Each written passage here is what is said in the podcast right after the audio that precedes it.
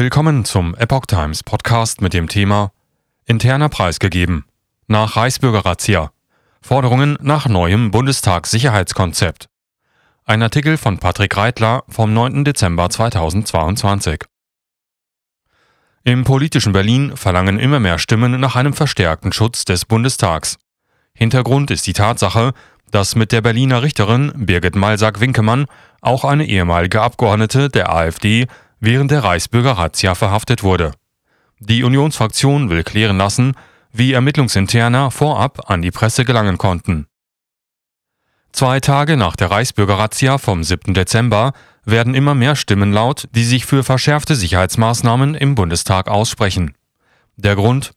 Unter den 25 festgenommenen Verdächtigen hatte sich nach Angaben der Generalbundesanwaltschaft auch die frühere AfD-Bundestagsabgeordnete und Berliner Richterin Birgit Malsack-Winkemann befunden. Sie hatte nach dpa-Informationen auch nach ihrem Ausscheiden aus dem Parlament Zugang zu den Gebäuden des Bundestages. Ein Privileg, das allen ehemaligen MdB zustehe. Scholz, Verfassungsschutzbehörden gefragt. Bundeskanzler Olaf Scholz habe es nach Beratungen mit dem Länderchefs im Kanzleramt am Abend des 8. Dezember als einen sehr bemerkenswerten und sehr schlimmen Vorfall bezeichnet, dass sich mit Malsack Winkemann eine ehemalige AfD-Abgeordnete unter den Beschuldigten befunden habe. Das berichtet unter anderem die Zeitung Welt. Nun seien autonome Entscheidungen der Verfassungsschutzbehörden des Bundes und der Länder gefragt, sagte Scholz. Sie hätten jeweils auf rechtlicher Grundlage eine Abwägung vorzunehmen.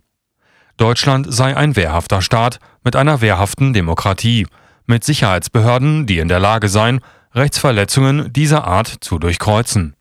Auch Bundesgesundheitsminister Karl Lauterbach sprach in der RTL-NTV-Sendung Nachtjournal Spezial nach Agenturinformationen von einer wehrhaften Demokratie.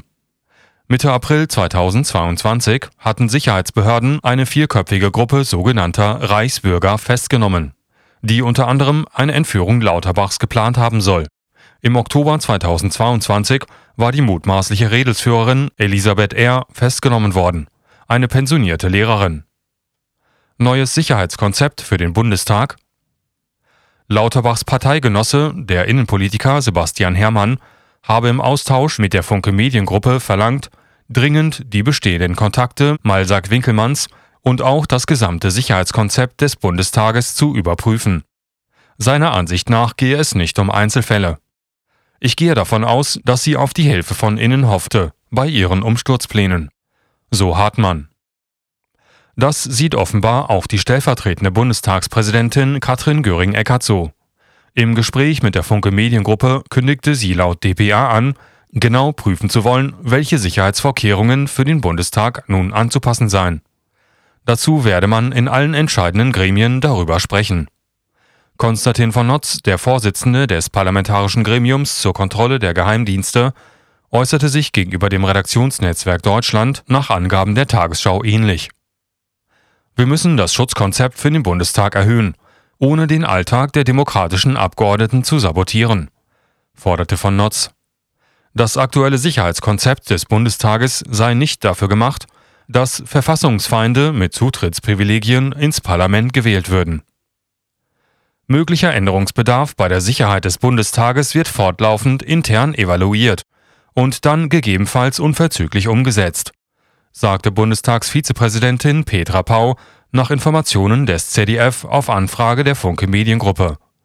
Die Bundestagspolizei stehe im ständigen Austausch mit der Berliner Polizei und anderen Sicherheitsbehörden. Bereits im Sommer 2019 war ein Konzept vorgestellt worden, nachdem der Sicherheitsbereich rund um das Reichstagsgebäude stärker gegen Terroranschläge geschützt werden soll. Dazu soll ein 2,50 Meter tiefer und 10 Meter breiter Graben quer über dem Platz der Republik und ein Sicherheitszaun an der Rampe zum Westportal gebaut werden. Als Begründung wurde eine verschärfte Bedrohungslage genannt. Lambsdorff will Richtergesetz verschärfen. Der stellvertretende FDP-Fraktionsvorsitzende Alexander Graf Lambsdorff machte sich im Interview mit der Zeitung Welt dafür stark, das Richterinnen- und Richtergesetz klarer zu fassen.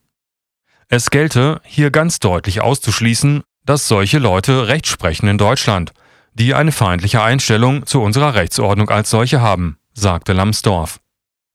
Bei Birgit Malsack-Winkemann handele es sich um eine offenkundig verfassungsfeindliche Person, sagte er weiter. Nach Informationen der Berliner Zeitung wurde von Seiten des Berliner Landesgerichts inzwischen ein Disziplinarverfahren gegen Malsack-Winkelmann eingeleitet. Die Berliner Justizsenatorin Lena Kreck habe angekündigt, alle Instrumente zu nutzen, um Malsack-Winkelmann entlassen zu können. Wer hat die Presse vorab informiert? Die Unionsfraktion im Bundestag beantragte nach Informationen des Online-Portals T-Online für Montag, 12. Dezember, eine Sondersitzung des Rechtsausschusses. Der Ausschuss sollte mithilfe des Erkenntnisstandes von Bundesregierung und Generalbundesanwalt der Frage nachgehen, ob und wie im Zusammenhang mit der Razzia ermittlungsinterner unerlaubt weitergegeben und veröffentlicht worden sein.